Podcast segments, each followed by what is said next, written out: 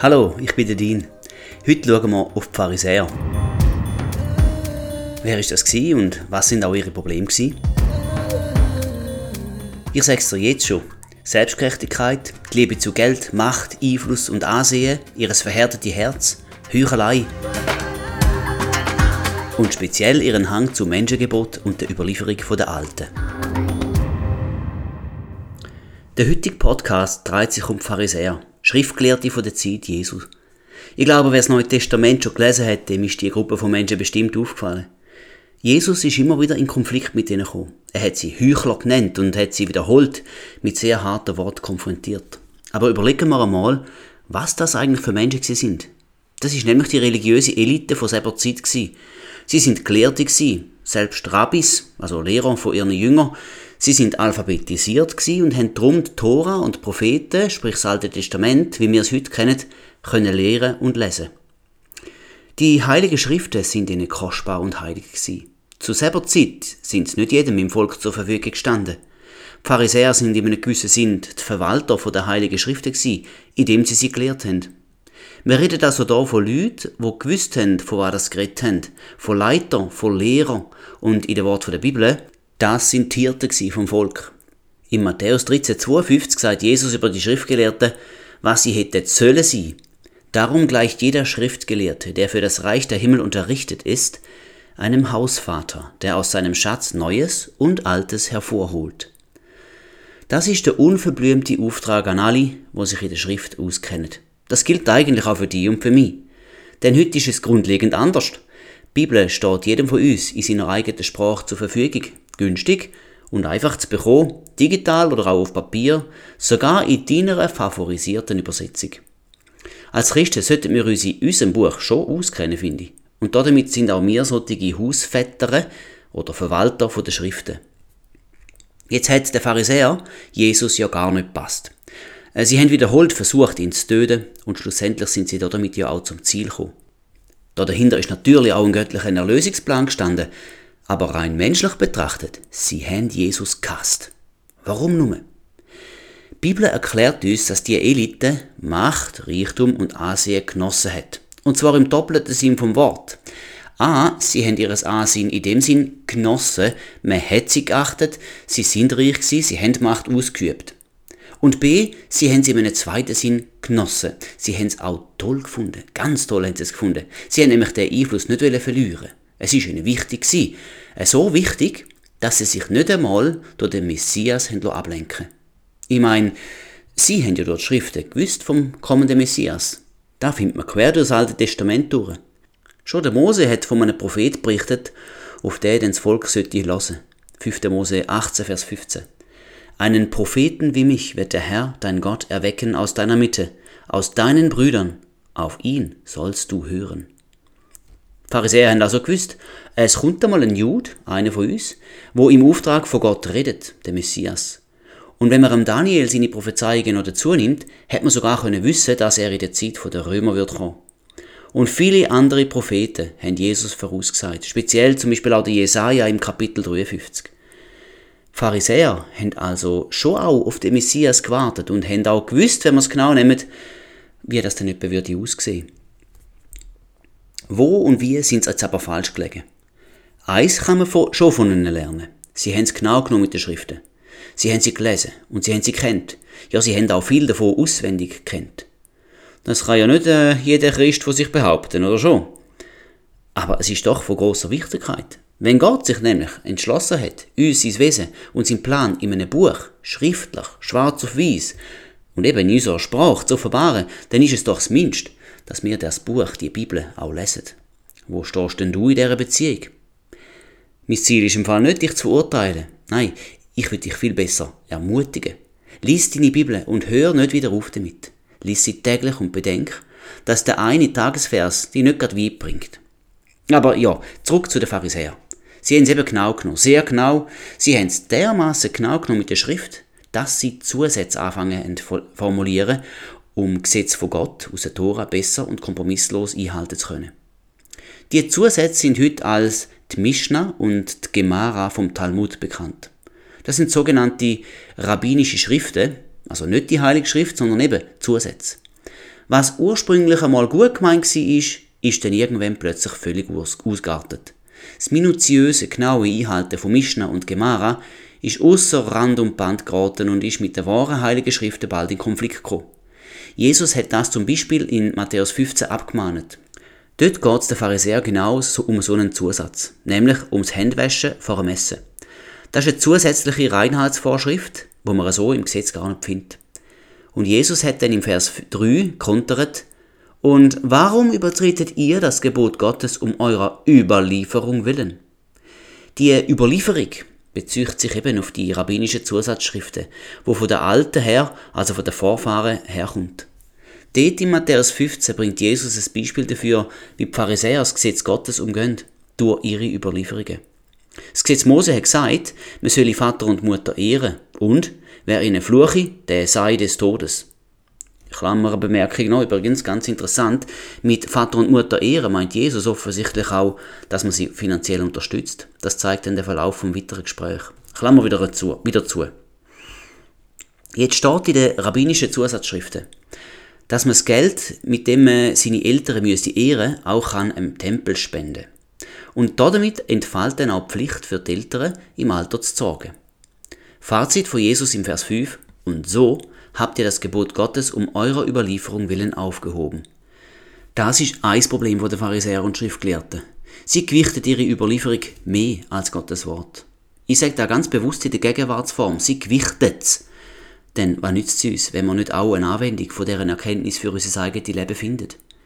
Sind wir also für den Moment auch mal selbstkritisch oder kritisch gegenüber dem, wie wir es einfach schon immer gemacht und geglaubt haben? Das ist nämlich im Kern die Überlieferung der Alten. Es ist das, was wir schon immer so gemacht haben und uns, uns dabei gar nicht mehr hinterfragt haben. Und dabei ist schleichend das Wort Gottes außer Kraft gesetzt worden. Was könnte das heute sein? Mir kommen da ein paar Stichworte ganz spontan in Sinn. Ein Papsttum, Kindstaufe, ein Fegfeuer.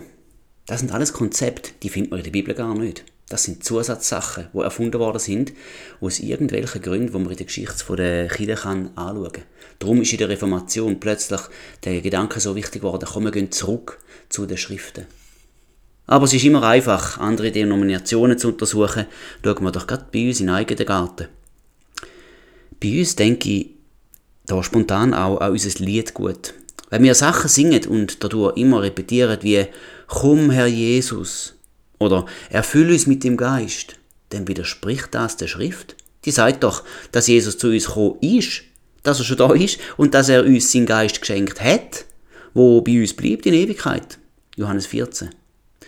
Oder ein anderes Beispiel, wenn wir Gutes tun, wie man das ja als Christen so macht und wie wir damit Gott gefallen wollen, dann setzen wir ja das Evangelium vom neuen Bund außer Kraft, wo uns deutlich sagt, dass wir vor Gott nur durch das Opfer von Jesus gerecht werden können. Zum Beispiel im 2. Korinther 5, 21. Oder wenn sich jemand von dieser Welt absondert und Kontakt zu den Nichtchristen abbricht, weil er sich nicht, Anführungszeichen, verunreinigen will. So einen übergeht der Auftrag von Jesus, in alle Welt zu gehen und Jünger zu machen. Alle Welt, das ist ja per Definition die Menge der Nichtchristen. Es gibt viele Arten, einseitig oder eingleisig zu fahren und dabei plötzlich gegen Gottes Wort zu verstoßen. Ich denke da zum Beispiel auch an ein Übermaß an Ordnung und Planung von Gottesdienst oder Hauskreisüben.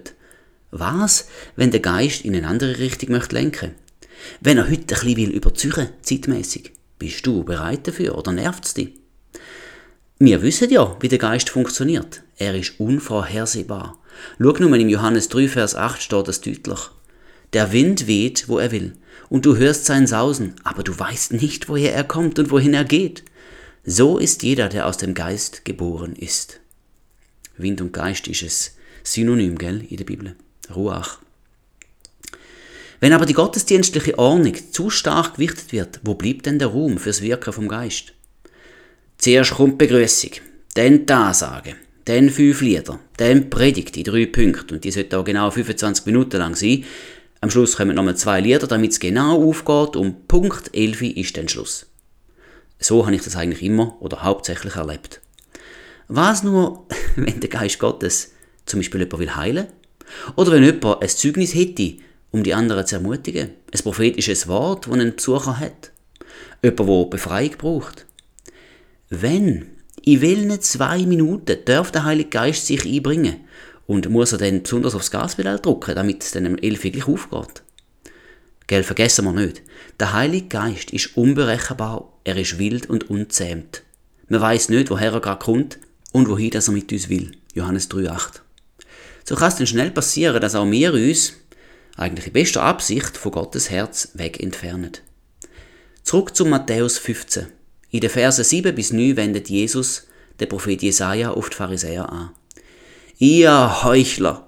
Treffend hat Jesaja von euch geweissagt, wenn er spricht, dieses Volk naht sich zu mir mit seinem Mund und ehrt mich mit den Lippen, aber ihr Herz ist fern von mir. Vergeblich aber verehren sie mich, weil sie Lehren vortragen, die Menschengebote sind. Das ist übrigens ein Zitat, wo Jesus da anführt aus dem Jesaja 29, Vers 13. Das Grundproblem ist also ein Herz, wo Gott fern ist. Dabei tönt es sehr fromm und sieht auch schön aus. Also ich stelle mir da so vor, die Pharisäer können super beten. Das hat sicher großen Eindruck gemacht. Lesen wir zum Beispiel im Lukas 20, 47. Oh, und wie sie sich gekleidet haben, pompös und mit allem Schnickschnack aus dem mosaischen Gesetz, wie Gebetsschal, Quaste und so weiter. Als ein normaler Mensch vom Volk hat man sich da sicher ein bisschen minderwertig gefühlt. Alle haben die Schriftgelehrten geachtet, wo mit hoch erhobenem Haupt und aufgestreckter Nase durch die Straße gelaufen sind. Also im China ist das eine perfekte Fassade gewesen. Und doch ist das Verdikt schlimm. Die Verehrung Gottes von Pharisäertypen ist, ja was ist sie? Vergeblich steht. Und warum? Kommen wir jetzt nochmal genau an, Matthäus 15,9. Vergeblich aber verehren sie mich, weil, jetzt kommt's, weil sie Lehren vortragen, die Menschengebote sind. Da ist wieder ein Kernpunkt. Menschengebot. Damit sind die Zusatzgesetze oder alte Zöpfe gemeint. Es sind Gebote, wo nicht Gott, sondern eben die Menschen selber dazu erfunden haben. Und als Hirte Israels haben sie, die Schriftgelehrten, am Volk damit unerträgliche Lasten aufgebürdet. Kann man nachlesen in Matthäus 23,3. Menschengebot. Was ist das heute? Das sind all die Regeln, die zum Beispiel in Gemeinden gelten, um eine gewisse Ordnung zu schaffen.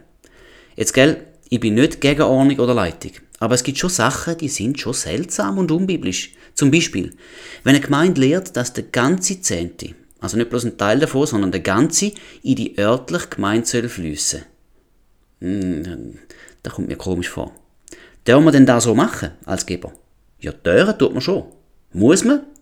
Ist das nicht der Maßstab der Bibel? Nein. Und wenn, dann ist es das im alten Bund gewesen. Der ist aber schon lange durch den neuen Bund abgelöst worden und es gibt ihn nicht mehr. Das Reich Gottes ist größer als die Lokalgemeinde.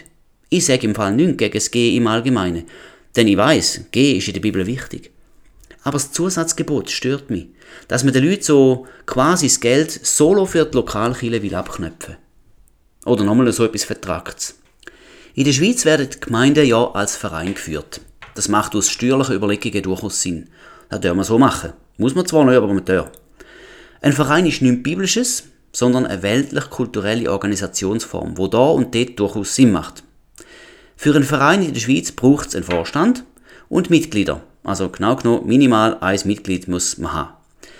Wenn jetzt von allen Anführungszeichen ernsthaften Gemeindebesuchern eine Mitgliedschaft gefordert wird und dann zudem nur Mitglieder gewisse Rechte gewährt werden, also zum Beispiel Mitarbeit oder Mitspracherecht, bei einer so einer Abstimmung oder so, dann sind wir wieder bei Menschengebot und alten Zöpfen, respektive bei der Überlieferung, der Alten. Will. So haben wir das schon immer gemacht, es ist gut gewesen, es ist gut und es wird auch immer gut bleiben und darum wird es nicht geändert. Mhm. Mitgliedschaft sei ein Zeichen von Verbundenheit und Zugehörigkeit zur Gemeinde. Aber leider ist es falsch. Das ist komplett falsch. Zur Gemeinde im biblischen Sinn gehört man nicht wegen einem Papierli, wo man unterschrieben hat. Und ebenso wenig kann so ein Papierli Autorität verleihen oder zu einem Bühnenauftritt berechtigen, zum Beispiel als Prediger oder als Lobpreisleiter. Jeder Antichrist könnte auch das Papierli unterzeichnen und gehört darum noch lange nicht zu der wahren Gemeinde. Ich sage das, zur Gemeinde gehört man, wenn man zu den Gläubigen vor Ort gehört. Jesus liebt und ihn ehrlich als Messias angenommen hat, also als Retter. Mehr braucht es dazu nicht. Ich könnte einmal mehr Epheser 2,8 zitieren, denn aus Gnade seid ihr errettet und durch den Glauben, und das nicht aus euch. Gottes Gabe ist es. Das sind die zwei Bedingungen, wo unsere Gemeinde hineinbringen, ins Reich Gottes, im Hier und im Jetzt. Nämlich, ich sage es nochmal, Gnade und Glaube. Da finde ich nichts Zusätzliches. Und Autorität, also Berechtigung, zum Beispiel zum Reden, verleiht der Geist Gottes, nicht etwa ein Mitgliederstatus. Sorry. Autorität sieht man. Man spürt sie den wirklichen Leiter an, ungeachtet von der Hierarchiestellung, wo jemand inne hat. Das sind die Menschen, die etwas zu sagen haben. Säbige, wo Vorbilder sind. Diejenigen, wo mit Gottes Weisheit gesegnet sind, wo das Wort Gottes lieben und kennen. Ob sie dabei ein Papier unterschrieben haben, das ist doch im Geist Gottes vollkommen egal, weil es nämlich nur ein menschlicher Zusatz ist. Wir sehen und müssen auch vorsichtig sein. Es ist schnell passiert, dass man im Menschengebot und in der Überlieferung der Alten sich verfangen hat. Wir Menschen tendieren zu Gewohnten. Die sind auch nicht schlecht, per se, aber es erfordert ein ständiges Verbundensein mit Gottes Geist, um zu bemerken, wie man wenn aus der Balance geraten. Und wie wir vorhin schon gesehen haben, der Geist ist wild und unberechenbar. Hey, er macht, was er will, haben wir gesehen im Johannes 3,8. Wir täten alle gut daran, zu akzeptieren, dass wir nicht bitten sollten, der Geist möge doch mit uns in den Tag kommen. Nein, wir sollten mit ihm gehen, sonst verpassen wir den Anschluss. Er kommt halt sonst mit anderen zum Ziel. Ich jedenfalls möchte lieb und gern mit ihm dabei sein, wenn er wirkt. Es geht im Reich Gottes nicht mehr, mehr um meine Pläne und wie Gott mir könnte dienlich sein. Es geht um Gottes Pläne und wenn ich ihm kann dienen. Wenn wir Jesus unseren Herr nennen, dann müssen wir uns bewusst machen, was denn der Titel Herr eigentlich bedeutet. Wenn er der Herr ist, dann sind wir die Untertanen. Ja, ob es dir jetzt passt oder nicht. Ein Herr bestimmt, was läuft und geht, und die Untertanen tun, was der Herr sagt. So ist es, und nicht etwa umgekehrt. Jesus sagt in Lukas 6, 46, Was nennt ihr mich aber Herr, Herr, und tut nicht, was ich sage? Da druckt doch das aus.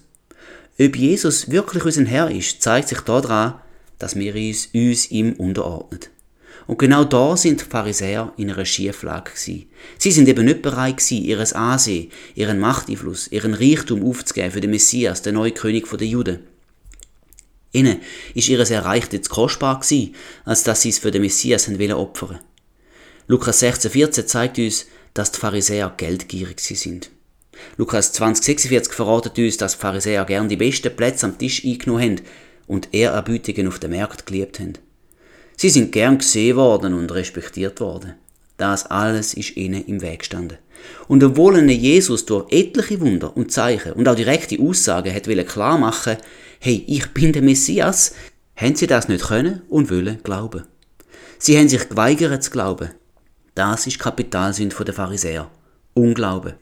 Sie gehören im Gleichnis vom Sämann zu Sebne, wo der Samen unter Dornen gesagt worden ist. Markus 4,19. Aber die Sorgen dieser Weltzeit und der Betrug des Reichtums und die Begierden nach anderen Dingen dringen ein und ersticken das Wort, und es wird unfruchtbar. Geld, Gier, Macht und Reichtum, alle machen süchtig, und sie betrügen uns. Das Perfide am Betrug ist ja, dass der Betrogene keine Ahnung hat, dass er gerade betrogen wird. Wenn du also zum Beispiel reich wirst, schnelles Geld machst, dann freust du dich doch, oder? Ist doch toll, wenn man ein schnelles Auto kann kaufen Oder jetzt, dass die Frauen das auch noch verstehen, neue Schuhe, das nächste Handtäschchen oder modernere Kleider. Aber Achtung, Reichtum betrügt uns, so wie er auch die Pharisäer betrogen hat. Er zieht unsere ganze Aufmerksamkeit, unser ganze Herz auf sich und weg von Gott. Nicht Reichtum ist unsere Sicherheit, sondern der Herr allein. Nicht Einfluss gibt uns Bedeutung, sondern unsere Beziehung mit dem Vater. Nicht durch Heer oder Kraft oder Waffe sind wir stark, sondern durch seinen Geist. Sacharja 4,6. Nicht neue Schuhe, teure Markenkleider oder ein potentes Auto machen uns wertvoll, sondern der Herr, unseren Versorger, der Herr, unseren Heiler, der Herr, wo uns rettet, Jeshua, Jesus. Was uns in den Augen Gottes kostbar macht, ist sein Siegel auf uns, dass unser Name im Buch vom Leben fest eingeschrieben steht. Und der Fokus haben die Pharisäer verloren. Ich glaube, die haben sich Tag und Nacht mit der Heiligen Schrift auseinandergesetzt, ehrlich. Und sie sind doch auf eine schiefe Bahn geraten. Wir müssen fest aufpassen, dass uns nicht das Gleiche passiert. Im Neuen Bund haben wir nebst dem Wort Gottes auch noch den Geist Gottes. Und nur die Kombination von beidem und Beziehung zum Vater als erste Priorität ist der richtige Weg. Was der Betrug der Pharisäer war, ist, das sagt auch Kolosser 2, Verse 8 und 9 ganz gut. Habt Acht, dass euch niemand beraubt durch die Philosophie und Lehren Betrug, gemäß der Überlieferung der Menschen, gemäß den Grundsätzen der Welt und nicht Christus gemäß. Denn in ihm wohnt die ganze Fülle der Gottheit leibhaftig. Der Paulus lenkt dort den Fokus ganz klar auf Jesus. Und nebst ihm gibt's nichts, wo wir brauchen. Alles, was neben ihm auch noch so propagiert wird, ist leerer Betrug. Philosophie, alte Überlieferungen, weltliche Grundsätze. Christus langet. In ihm wohnt die ganze Fülle von der Gottheit leibhaftig. Er muss und darf nicht ergänzt werden. Aber er kann auch nicht ergänzt werden. Jetzt kommt etwas Cooles. Es gibt im Lukas 16 ein ganz eigenartiges Gleichnis, wo Jesus erzählt, und darüber habe ich noch kaum eine gute Auslegung gehört oder gelesen. Es ist das vom untreuen Haushalter. Gott hat mir das Gleichnis jetzt endlich einmal erklärt. Ich habe es vom Fall vorher schon x-mal gelesen und habe es einfach nicht kapiert. Lass mich es dir vorlesen. Es steht im Lukas 16, 1 bis 9. Er sagte aber auch zu seinen Jüngern, es war ein reicher Mann, der hatte einen Haushalter, und dieser wurde bei ihm verklagt, dass er seine Güter verschleudere. Und er rief ihn zu sich und sprach zu ihm, Was höre ich da von dir? Lege Rechenschaft ab von deiner Verwaltung, denn du kannst künftig nicht mehr Haushalter sein. Da sprach der Haushalter bei sich selbst, Was soll ich tun, da mein Herr mir die Verwaltung nimmt? Graben kann ich nicht, zu betteln schäme ich mich, ich weiß, was ich tun will, damit sie mich, wenn ich von der Verwaltung entfernt bin, in ihre Häuser aufnehmen. Und er rief jeden von den Schuldnern seines Herrn zu sich und sprach zu dem ersten, Wie viel bist du meinem Herrn schuldig? Der aber sprach, hundert Bad Öl. Und er sprach zu ihm, Nimm deinen Schuldschein, setze dich und schreibe schnell fünfzig. Danach sprach er zu einem anderen, Du aber, wie viel bist du schuldig? Der aber sagte, hundert Chor Weizen. Und er sprach zu ihm, Nimm deinen Schuldschein und schreibe achtzig. Und der Herr lobte den ungerechten Haushalter, dass er klug gehandelt habe, denn die Kinder dieser Weltzeit sind ihrem Geschlecht gegenüber klüger als die Kinder des Lichts. Auch ich sage euch, macht euch Freunde mit dem ungerechten Mammon, damit, wenn ihr Mangel habt, sie euch aufnehmen in die ewigen Hütten. Gespässig nicht? Man verfangt sich einfach in der Frage, man, wie kann Jesus sagen, dass es gut sei, dass der untreue Haushalter die Schulden der Schuldner eigenmächtig verkleinert hat und dann noch zu seinem eigenen Nutzen? Ist das nicht Betrug, wo Jesus da lobt? Schau, die Sache ist recht einfach. Wo findet man das Wort Haushalter oder Verwalter, das sind gleichbedeutende Wörter, wo findet man denn die sonst noch in der Bibel? Ich sage das. Zum Beispiel beim Paulus. Im 1. Korinther 4, 1 und 2 steht, so soll man uns betrachten als Diener des Christus, als Haushalter der Geheimnisse Gottes. Im Übrigen wird von einem Haushalter nur verlangt, dass er treu erfunden wird. Aha, der Paulus bezeichnet sich also als Haushalter vor der Geheimnis Gottes. Und er sagt im Vers 2, dass der Anspruch an einen solchen Verwalter nur seine Treue sei. Magst du dich noch erinnern? Der Paulus ist vor seiner Bekehrung ein Pharisäer. In Apostelgeschichte 22,3 sehen wir das. Er ist ein Jünger vom Gamaliel.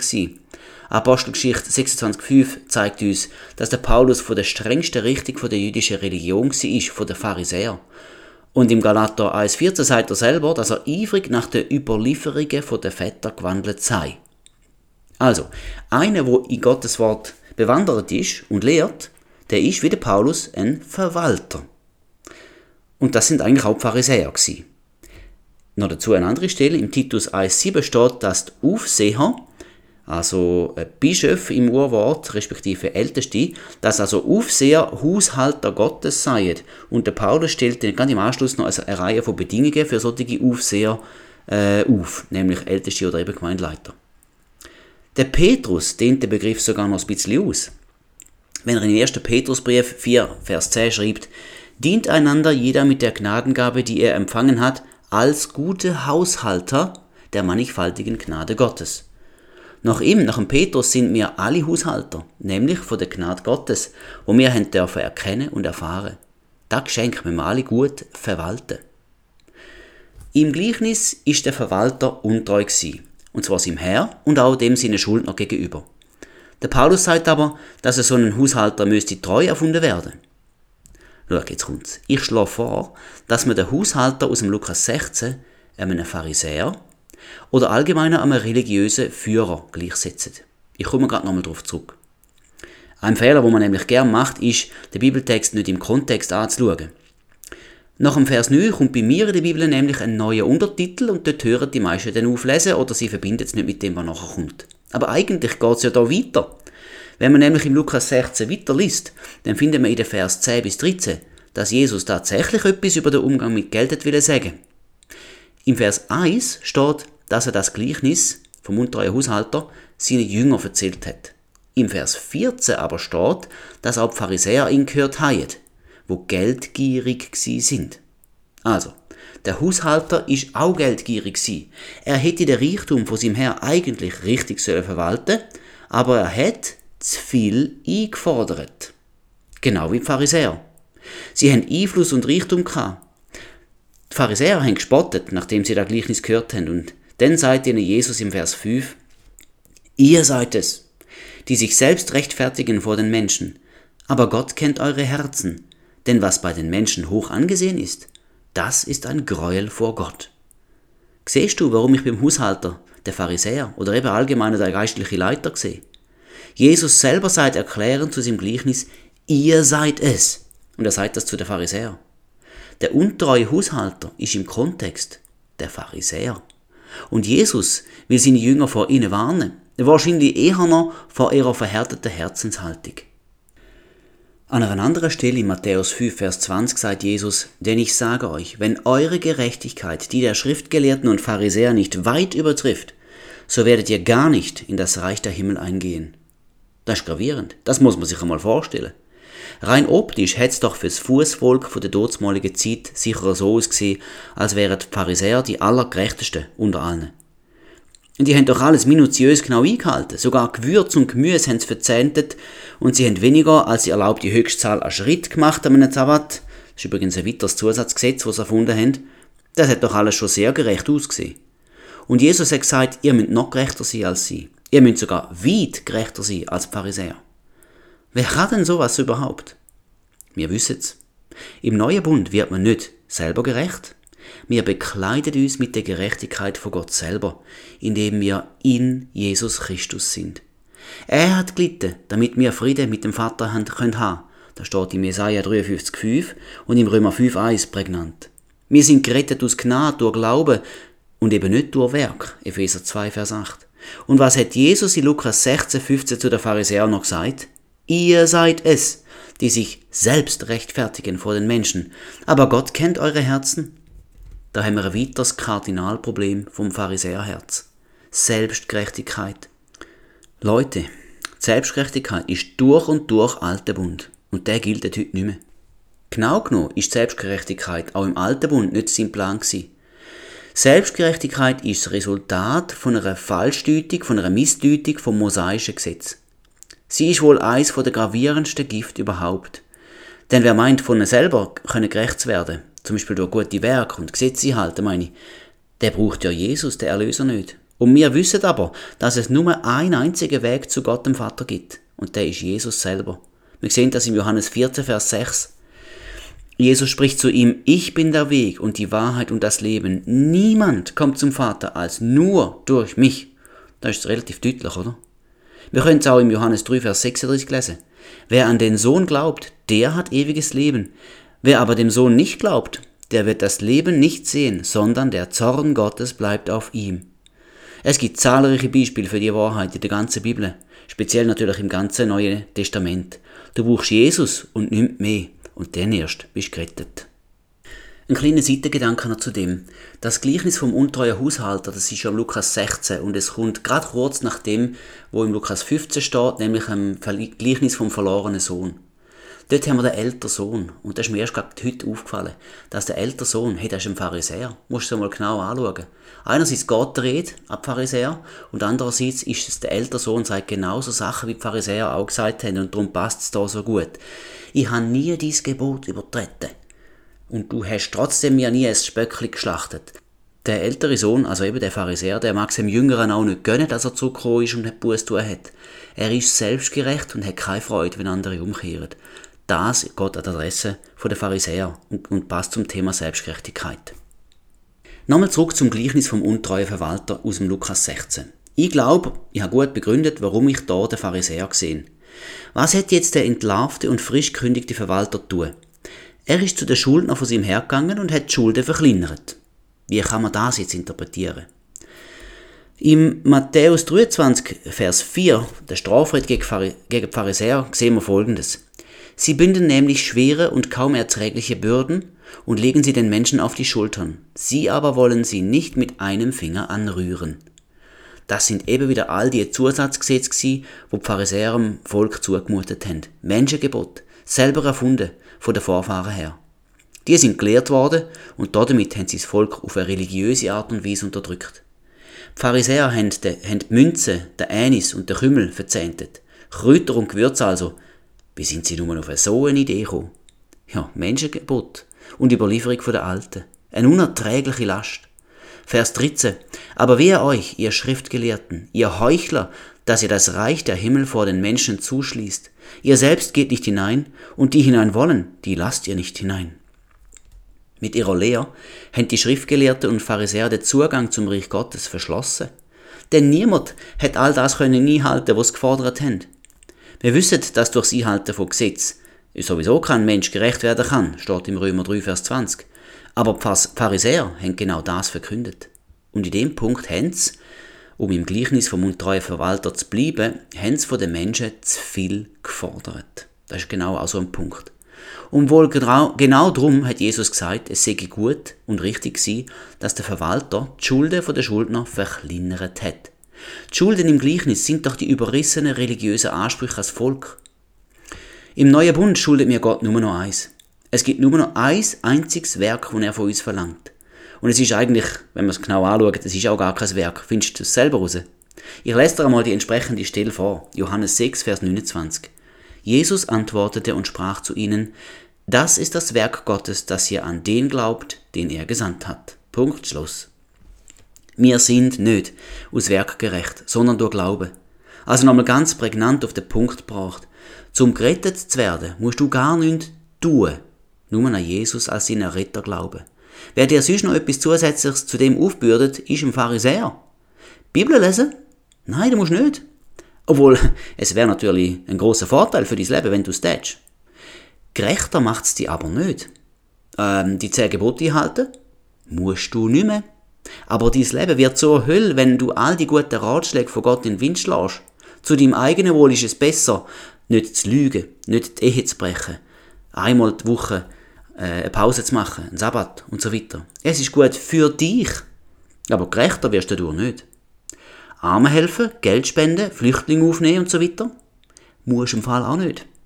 Wenn du aber wie Jesus willst werden, weil er dein Vorbild ist, dann wirst du genau das tun. Aber gerecht wirst du nicht. Nein, es ist ganz einfach. 1. Johannes 5, Vers 12 bringt es auf den Punkt. Wer den Sohn hat, der hat das Leben. Wer den Sohn Gottes nicht hat, der hat das Leben nicht. Ist doch ganz einfach. Ich liebe das im Johannes. Einfach geradeaus, klar auf den Punkt. Völlig simpel. Brauchst du zusätzlich zu Jesus also noch etwas, um das ewige Leben zu haben? Zum Beispiel den wöchentlichen Gemeindebesuch, den Zehnte zahlen, Unterordnung oder sonst einfach noch irgendetwas? Ich sage dir's. Nein, brauchst du nicht. Gnade und Glaube langet. Und wer etwas anderes behauptet, er ist ein Pharisäer. In Matthäus 23 ist Jesus so unzimperlich, wie es gerade nur geht. Er nennt die Pharisäer und die Schriftgelehrten Heuchler, blinde Führer, Narren und Blinde, Prophetenmörder. Nein, wir wollen nicht wie die Pharisäer sein, oder? Echt nicht. Und wenn dir das so wie mir ein Anliegen ist, dann können wir so weiter mal zusammenfassen, was nicht geht. Also, die Liebe zu Reichtum, Einfluss, Macht und Ansehen, das geht mal nicht. Das schadet uns. Jesus hat uns gelehrt, Diener zu sein. Selbstgerechtigkeit geht auch gar nicht. Menschengebot und Überlieferungen von der Alten, das sind Killer im Neuen Bund. Wir finden im Neuen Testament an verschiedenen Stellen Warnungen, dass man am Wort nichts dazufügen und auch nichts wegnehmen soll. Zum Beispiel in Offenbarung 22, 18 und 19. Dazu noch eine prägnante Stelle aus Galater 3,15. Brüder, ich rede nach Menschenweise. Sogar das Testament eines Menschen hebt niemand auf oder verordnet etwas dazu, wenn es bestätigt ist. Dann tun wir doch da mit der Bibel auch nicht machen. Der Galaterbrief ist speziell dazu verfasst worden, um das Problem zu adressieren. Sogenannte Judaisten haben von den Christen gefordert, dass sie zusätzlich zum Opfer von Jesus noch andere Sachen müssten erfüllen. Zum Beispiel jüdische Feste einhalten, sich beschneiden zu lassen. Der Paulus sagt dazu eindeutig und hart Nein. Wenn das Testament bestätigt ist, wird es nicht mehr geändert. Und das ist auch beim Neuen Bund so. Durch das Blut von Jesus ist der neue Bund besiegelt worden. Jetzt ist er gültig, er ist ewig gültig und er ist auch unabänderlich. Wer also nachträglich etwas dazu verordnet oder etwas davon wegnimmt, der sei verflucht. So klar redet der Paulus im Galaterbrief. Es ist also ein altes Problem. Es ist ein Grundproblem. Und man nennt es Irrlehre. Man könnte es auch Religiosität nennen. So, jetzt haben wir lang und reichlich auf den Pharisäer umgehackt und wir sehen, Jesus hat es auch so gemacht. Er hat ihnen vehement widerstanden. Daraus lernen wir, die Grundhaltung der Pharisäer ist falsch, gefährlich und sie führt sie selbst und ihre Anhänger ins Verderben. Wenn du selber ein geistlicher Leiter bist, dann wärst du, weil du ein Pharisäer wärst, wärst du ein blinder Führer. Und wenn du dich von einem solchen Leiter würdest leiten, dann bist du einfach verloren. Weil der Pharisäer dich unrechtmäßig hoch verschuldet, obwohl die Schuld doch bereit bezahlt ist. Jetzt möchte ich dir aber noch ein paar Personen zeigen, die es richtig gemacht haben. Der erste heißt Nikodemus. Wir lesen von ihm überhaupt nur im Johannesevangelium. Und auch dort nur gerade dreimal. Zum ersten Mal finden wir den Nikodemus im Johannes 3, der eine sehr bekannte Stelle, wo er Jesus in der Nacht trifft und Fragen stellt. Wenn du die Johannes 3 liest, findest du heraus, dass der Nikodemus ein Oberster von der Pharisäer war, also ein hohes Tier. Er kommt in der Nacht zu Jesus. Also klammheimlich, weil er sich tagsüber wohl nicht mit ihm hätte blicken lassen. Und er befragt Jesus, weil er durch die Zeichen und Wunder von Jesus gemerkt hat, Gott muss mit dem, mit dem Mann sein. Und dann lehrt ihn Jesus über die Wiedergeburt. Denn Nikodemus versteht es zwar nicht gerade, aber es ist eine wunderbare Wahrheit, wo Jesus da einem Pharisäer erklärt. Und dann finden wir den Nikodemus nochmal im Johannes 7, Vers 50. Ein einziger Vers dort, wo er Jesus so zurückhaltend verteidigt, wo es um die Frage geht, ob er wohl der Messias sei. Es ist da zwar nicht eindeutig, ob der Nikodemus ein heimlicher Nachfolger von Jesus ist und ob er schon zum Glauben eingekommen ist. Wenn wir aber zur Grablegung im Johannes 19 kommen, sehen wir, dass der Nikodemus dort zusammen mit dem Josef von Arimathea Jesus nach jüdischer Seite einbalsamiert, in Lindtücher wickelt und ins Grab leitet. Während der Josef ein Jünger war, ein reicher Mann übrigens, und ihm hat das Höhlengrab gehört, Matthäus 27, ist der Nikodemus ein Oberster der Pharisäer gewesen, also zwei Höhe. Der Nikodemus ist also von dieser Sorte Menschen gewesen, wo man da analysiert, ein Pharisäer. Und er hat sich, anders als die meisten von seiner Zunft, für Jesus interessiert, engagiert und hat sich am Ende zu ihm gestellt. Der Nikodemus hat den Weg gezeigt bekommen und höchstwahrscheinlich hat er den Weg auch genommen. Das ist das erste gute Beispiel von einem Pharisäer. Es ist nicht jeder einfach so verloren. Es gibt auch Möglichkeiten, dass ein Pharisäer den Weg findet. Ein anderes Beispiel ist der Paulus, ein ganz bekannt. Er hat ja den grössten Teil vom Neuen Testament geschrieben uns der neue Bund in einer Klarheit aufgeschrieben, dass er das Christentum nachhaltig prägt hat. Er ist, wie er selber schreibt, ein Pharisäer gewesen. Zum Beispiel Philippa 3,5 oder Apostelgeschichte 23,6. Wir kennen ja seine Geschichte in der Apostelgeschichte, wie er Christen verfolgt und gefangen genommen hat. Er ist brennend vor Eifer gegen Christen. Und dann ist ihm auch noch Jesus begegnet, ganz spät. Sofort hat er sich bekehrt und ist dann auch in die komplett entgegengesetzte Richtung gegangen. Vom Naturell her ist der Paulus wohl ein ganz oder gar nicht Typ gsi, ein Extreme. Auch er ist ein Beispiel von Pharisäer, wo der Weg gefunden hat. Auch sein Lehrer, der Gamaliel, der hat Größe gezeigt, wo er sich in Apostelgeschichte 5,34 für die Jünger und gegen ihre Tötung ausgesprochen hat. Wer weiß, da hätte Paulus wahrscheinlich einen weisen Lehrer gehabt, der im Kern von seinem Herzen Gott eben echt gesucht hat. Ich weiß es nicht mit Sicherheit, aber es ist ein, einer von der Oberen, von der Obersten von der Pharisäer, wo sich da positiv geäußert hat. Und es hat im Fall auch Bekehrte unter den Pharisäern gegeben, wie wir in Apostelgeschichte 15,5 lesen können. Das ist schön, aber schau mal, was das Problem von ihnen war. Aber einige von der Richtung der Pharisäer, die gläubig geworden waren, standen auf und sprachen, man muss sie beschneiden und ihnen gebieten, das Gesetz Moses zu halten. Oh, es hätte also schon auch Pharisäer gegeben, wo Jesus erkennt und an ihn glaubt haben. Sie haben aber mit ihrer alten Religiosität zu kämpfen gehabt. An dieser Stelle haben das Gesetz aus dem alten Bund in den neuen Bund übernehmen. Die bekehrten Pharisäer haben den Rückfall in alte Muster gehabt. Was lang genug eingeübt worden ist, da bekommt man schlecht wieder aus dem Herz raus. Musst du gut merken. Das kann uns auch passieren. Jesus hat vor dem Surteig der Pharisäer gewarnt. Das ist zum einen Teil das Mischen vom alten Bund mit dem neuen. Dazu Matthäus 16,6. Jesus aber sprach zu ihnen, habt Acht und hütet euch vor dem Sauerteig der Pharisäer und Sadduzäer. Nur ein paar Vers später wird erklärt, was Jesus genau gemeint hat, im Vers 12. Er hat die Lehre der Pharisäer und der Sadduzäer gemeint, ihre Gesetzlichkeit und ihre Selbstgerechtigkeit.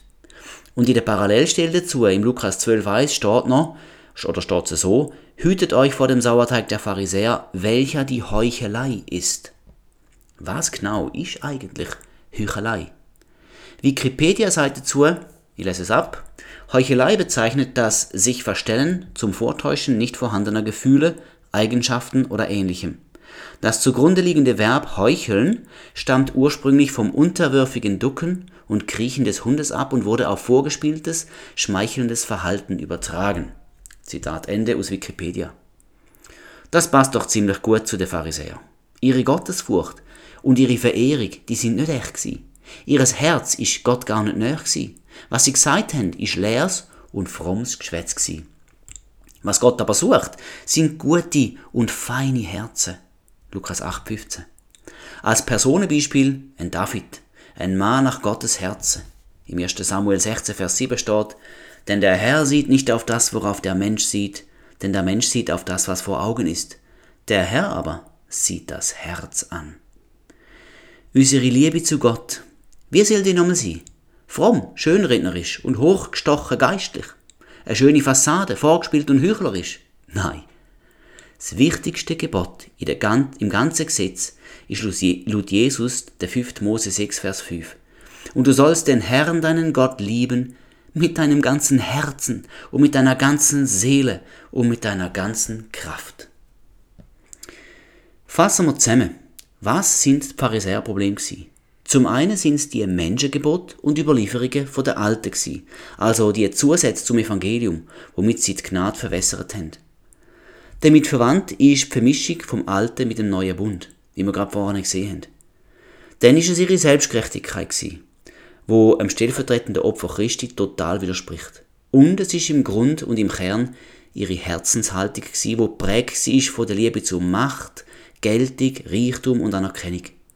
Das hat sie zu blinden Führer gemacht, zu Heuchler, zu untreuen Hirten, wie sie treffend im Hesekiel 34 beschrieben werden. Ich lese da schnell vor. Zu den untreuen Hirten. Hesekiel 34, 2 bis 4. Menschensohn, Weissage gegen die Hirten Israels, Weissage und sprich zu ihnen, den Hirten, so spricht Gott der Herr. Wehe den Hirten Israels, die sich selbst weiden. Sollen die Hirten nicht die Herde weiden? Das Fette verzehrt ihr, mit der Wolle bekleidet ihr euch und das Gemässete schlachtet ihr, aber die Herde weidet ihr nicht. Das Schwache stärkt ihr nicht, das Kranke heilt ihr nicht, das Verwundete verbindet ihr nicht, das Verscheuchte holt ihr nicht zurück, und das Verlorene sucht ihr nicht, sondern mit Gewalt und Härte herrscht ihr über sie. Da kommt man grad wieder der Lukas 16 im Sinn, der untreue Verwalter, wo zu viel verlangt hat. Beschreibt die Stelle aus dem Ezekiel 34 nicht mit treffender Genauigkeit die Pharisäer, die Hirten von Israel, wo ihren Job nicht oder schlecht gemacht haben? Sie stehen im krassen Kontrast zu Jesus, einem guten Hirt, wo im Fall ebenfalls im Hesekiel 34 angekündigt wird und von dem wir auch im Johannes 10 lesen. Dort sagt Jesus im Johannes 10, Vers 11 bis 13, Ich bin der gute Hirte. Der gute Hirte lässt sein Leben für die Schafe. Der Mietling aber, der kein Hirte ist, dem die Schafe nicht gehören, sieht den Wolf kommen und verlässt die Schafe und flieht. Und der Wolf raubt und zerstreut die Schafe. Der Mietling aber flieht, weil er ein Mietling ist und sich nicht um die Schafe kümmert. Wenn Jesus der gute Hirt ist, dann sind die Pharisäer die schlechten Hirten gsi. Sie sind die Mietlinge gsi, wo sich nicht um die Schäfe gekümmert haben. Sie haben dem Volk nicht richtig geholfen. Sie haben sie nicht recht geführt. Sie haben ihnen Lasten aufgebürdet, die zu gross sind. Sie haben das Volk zu hoch verschuldet. Wie anders ist da der gute Hirt, Jesus Christus. Er hat im Lukas 4, 18 und 19 gesagt, der Geist des Herrn ist auf mir, weil er mich gesalbt hat, den Armen frohe Botschaft zu verkünden. Er hat mich gesandt zu heilen, die zerbrochenen Herzens sind, Gefangenen Befreiung zu verkünden und den Blinden, dass sie wieder sehend werden, Zerschlagene in Freiheit zu setzen, um zu verkündigen das angenehme Ja des Herrn. Ja, das zeichnet ihn, Jesus, als der gute Hirt aus. Die Stelle ist übrigens ein Zitat aus dem Jesaja 61. Die Aufgabe der Hirte von Israel wäre gewesen, nach den Schaf zu schauen, die Herde zu weiden, das Schwache zu stärken, Kranke zu heilen und Verwundete zu verbinden, das Verlorene zu suchen. Das haben sie nicht gemacht, die Pharisäer, die Schriftgelehrten. Sie haben dem Volk unerträgliche Lasten und Schulden aufgeladen, die im neuen Bund gar nicht mehr gefordert sind. Menschengebot und alte Zöpfe. Und dabei haben sie sich selber gemästet, egoistisch, egoistisch auf ihr eigenes Portemonnaie geschaut. Wir leben heute unter einem guten Hirt, unter Jesus. Er ist gekommen, um uns das Leben in ganzer Fülle zu schenken. Johannes 10, Vers 10. 1. Petrus 2,25 sagt, denn ihr wart wie Schafe, die in die Irre gehen. Jetzt aber habt ihr euch bekehrt zu dem Hirten und Hüter eurer Seelen. Das ist unser Hirt, Jesus. Jetzt gibt's auch heute noch Gemeindeleiter oder Leiter ganz allgemein. Und wenn wir es genau nehmen, dann sind die meisten in irgendeiner Form Leiter. Also auch du und ich. Ältere sind Leiter von ihren Kind, Lehrer sind Leiter von ihren Schülern, Freunde können an der ermutigen und an die Wahrheiten von Gott erinnern, dann nehmen sie eine leitende Funktion ein. Menschen sind Vorbilder, ob gut oder schlecht. Und insofern sind Menschen Leiter und gewissermaßen in der Bibelsprache sind wir auch Hirten. Nach der Botschaft heute sollten uns folgende Sachen klar sein. Erstens, füg niemals etwas zu Gottes Wort dazu und nimm niemals etwas weg. Das Evangelium von der Gnade ist recht einfach. Wir sind aus Gnade und durch Glauben errettet, Epheser 2,8. Mehr braucht's nicht, mehr gibt's nicht. Bleib bei dieser Wahrheit und verfälsch sie nicht. Dazu 2. Korinther 2,17. Denn wir sind nicht wie so viele, die das Wort Gottes verfälschen. Zweitens, gang niemals auf dem Weg von der Selbstgerechtigkeit. Du bist nicht aus dir selber gerecht, sondern durch das Opfer Jesu bist du's. Es gibt keinen anderen Weg. Epheser 2,8, schon wieder, denn aus Gnade seid ihr errettet durch den Glauben und das nicht aus euch. Gottes Gabe ist es. Drittens, misch nie mehr Teil vom alten Bund mit dem neuen Bund. Süß verlierst beides. Da wäre übrigens die Geschichte mit den Weinschläuchen passend dazu. Wir leben heute in einer grossen Freiheit und darin sollten wir auch feststehen bleiben. Dazu Galater 5,1. So steht nun fest in der Freiheit, zu der uns Christus befreit hat, und lasst euch nicht wieder in ein Joch der Knechtschaft spannen. Ja, dabei dürfen wir den Bogen schon nicht überspannen, gell? Wir sind tatsächlich frei, aber es dient nicht alles im Guten. Das hat der Paulus schon geschrieben im 1. Korinther 6,12 und 10,23. Viertens, verhärte dies Herz niemals gegenüber Gott. Sünd wäre zum Beispiel so ein Weg, wie wir unser Herz könnten verhärten. Hebräer 3,13 sagt klipp und klar, dass Sünden Betrug ist, damit nicht jemand unter euch verstockt wird durch den Betrug der Sünde. Eine weitere Falle luren die Sorgen, Reichtum, die Begierden und die Vergnügungen. Markus 4,19 aber die Sorgen dieser Weltzeit und der Betrug des Reichtums und die Begierden nach anderen Dingen dringen ein und ersticken das Wort und es wird unfruchtbar. Haben wir auch ein bisschen vorher gehört im Zusammenhang mit den Pharisäern. Fünftens, was wir bei den Pharisäern gesehen haben, ihren Eifer um Anerkennung, Macht, Einfluss und Reichtum hat sie komplett verblendet. Das hat sie blind gemacht für die Rettung von Israel. Sie haben es nicht gesehen und sie haben es darum auch nicht erkannt. Wir wollen zu der Sorte von Menschen aus dem Johannes 6,69 gehören. Und wir haben geglaubt und erkannt, dass du der Christus bist, der Sohn des lebendigen Gottes. Und zum Schluss noch sechstens, bist auch ein Täter vom Wort. Und lass es nicht bloß beim theoretischen Wissen bleiben. Handle gemäß dem Wort. Leb danach. Vertrau drauf. Im Lukas 6, ab Vers 46 sehen wir, dass der Sepp klug ist, wo das Wort hört und auch danach handelt. Alles andere wäre ja dumm. Und dazu noch Jakobus 1, Vers 22. Seid aber Täter des Wortes und nicht bloß Hörer, die sich selbst betrügen. Ja, und das wäre es wieder gewesen. Ich hoffe, da hat dir ein etwas geholfen. Ich hoffe, du verstehst ganz spezielles äh, Gleichnis vom untreuen Haushalter aus dem Lukas 16 jetzt besser mit dem äh, mit der Herangehensweise, dass der untreue Verwalter über ein Pharisäer war, der zu viel verlangt hat. Und ich hoffe aber auch, dass es, dass es nicht bloß theoretisch war, was ich da gebraucht habe. Es muss unbedingt zur Anwendung kommen. Und zur Anwendung kommt es am besten, wenn wir selber bei uns anschauen und nicht mit dem Finger immer auf andere zeigen. Schau, die Pharisäer sind reingehauen in ganz vielen verschiedenen Punkten. Die habe ich jetzt vorher gerade nochmal ausführlich wiederholt. Wir müssen aufpassen, dass wir nie jetzt bei unserem Glauben irgendwelche Zusatzgebote oder Zusatzbedingungen irgendwo eingebaut haben. Ob wir sie jetzt selber erfunden haben, übernommen haben oder einfach irgendwie schon immer so gemacht haben und nicht überlegt haben, aber die müssen raus. Ich, ich sage dem oft, es ist ein Rausmisten. Wir müssen in unserem Glauben das rausmisten, was nicht verhebt. Also Menschengebot, und Überlieferung der Alten. Raus, raus, raus. Der alte Bund gibt es nicht mehr. Es ist nur noch der neue Bund. Und dort gilt einfach noch Gnade Gottes und unseren Glauben, unsere Antwort darauf. Wir können nicht durch Werk gerechtfertigt werden. Gerecht sind wir nur durch Jesus, sein, sein Opfer, sein Einmalige. Die Pharisäer sind auch da reingehauen. Sie haben sich selber gerechtfertigt. Magst du dich erinnern? Ihr seid es, die sich selbst rechtfertigen. Wir können nur auf einem Weg gerechtfertigt werden, nämlich durch das Opfer, durch das Blut von Jesus. Und ich hoffe, dass dir da in deinem Herz ganz, ganz fest einprägst, dass du es nicht mehr vergisst und dass du an dem Punkt, wo du merkst, dass du vielleicht eine Schlagseite hast, das mit dem Herr und im Geist besprichst. Ich hoffe auch, wie immer in meinen Podcasts, dass du merkst, Mann, die Bibel ist wichtig, das ist Gottes Wort.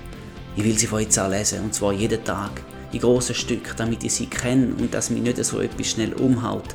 Dass man mir nicht irgendwelche solche Zusatzgebote und Menschengebote all die Überlieferungen kann ohne dass ich es merke. Ja, wenn wir sattelfest sind, wenn wir wissen, was da drin steht, dann kann, kann uns nichts mehr umhauen.